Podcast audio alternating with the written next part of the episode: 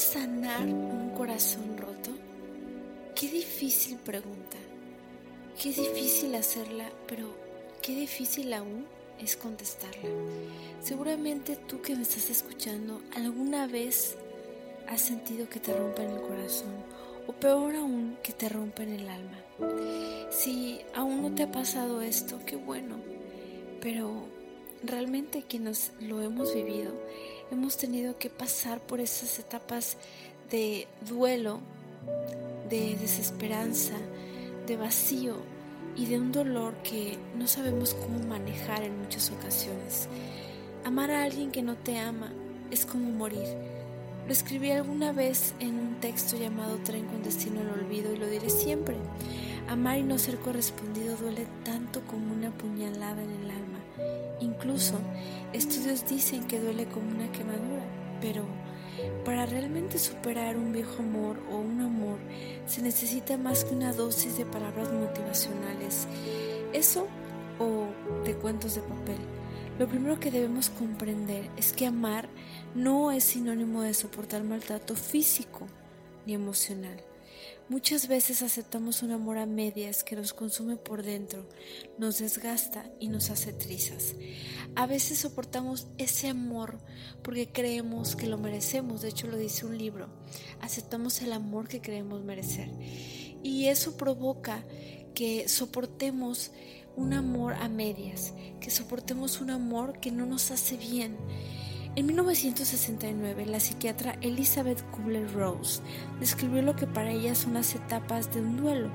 Esas cinco etapas son la negación, ira, negociación, depresión y aceptación, como recorrido que se transita para sanar la pérdida de un ser querido. Esas cinco etapas de duelo, que pueden ser como duelo, una pérdida, ya sea de una pérdida sentimental o una pérdida de un ser querido, ¿realmente ustedes creen que sean en este orden o que realmente todos los seres humanos podamos aplicarlas de esa manera? ¿Realmente para ti que escuchas esto crees que existen etapas determinadas para olvidar a una persona? Yo pienso personalmente como, como yo, Vanessa, que cada persona tenemos nuestra manera de olvidar, nuestra manera de aceptar nuestros ciclos, nuestra manera de comprender lo que nos sucede. Alguna vez estuve con alguien que gustaba de hacerme sentir siempre menos, de insultarme y señalar constantemente mis defectos físicos. ¿Te sientes identificado o identificada? Como si esto me hiciera una mala persona. ¿De quién era la culpa? Suya, por manipulador y abusivo, pero mía, por permitirlo. Siempre es bueno echar un vistazo hacia adentro de nosotros mismos y comprender por qué permitimos eso. Si aceptamos que no debemos permitir ningún tipo de maltrato, llevamos un paso hacia adelante. El amor no puede pintarse de ningún modo. No es un trozo de pasión que se siente un día y al otro no. De verdad, el amor no es un cuento de hadas que un día es sí y un día es no. El amor es todos los días. Es un altibajo, claro que sí, pero que se trabaja cada día y que se riega como una plantita con amor todos, todos los días. El amor es muchas cosas, menos odio o maltrato de ningún tipo. Aunque en este mundo a veces imperfecto, violento y materialista, amar de verdad es considerado una utopía. Es importante analizar la situación. Aunque dures dando vueltas muchos días, semanas o meses, ¿Por qué terminó? ¿Ya no concordaban en nada? ¿Hubo un engaño? ¿Mentiras? ¿Maltrato? ¿Fue por distancia? ¿Peleas? ¿O simplemente el amor se terminó? De cualquier manera, ya hay un punto final.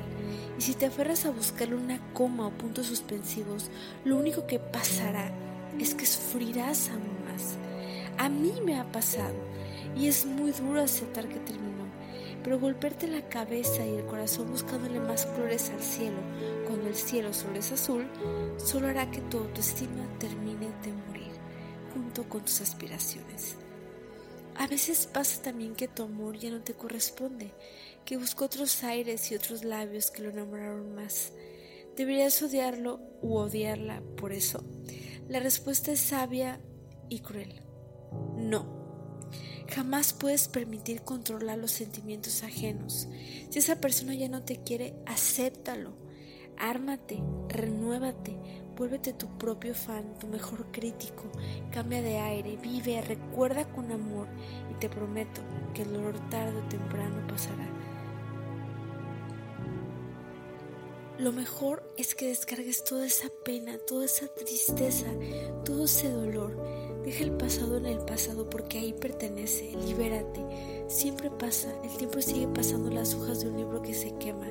Pero si tú aceptas con amor que por algo terminó, puedes escribir páginas nuevas y quizás hasta letras nuevas resurjan de todo ese destrozado corazón que vas cargando. Alguna vez alguien me hizo tanto daño que en vez de destruirme, me reconstruyó y de ahí nunca más volví a ser la misma.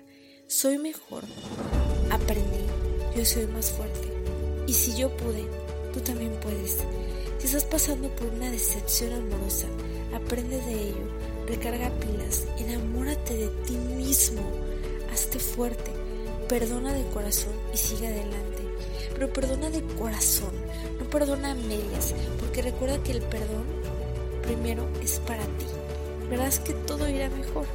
Acepta, desecha todos esos recuerdos, renuévate, libérate y sigue adelante. Qué fácil suena, ¿no? Lo sé. Al principio podemos sentir que nos morimos por dentro, que el dolor es incontrolable, que puede incluso más que nosotros.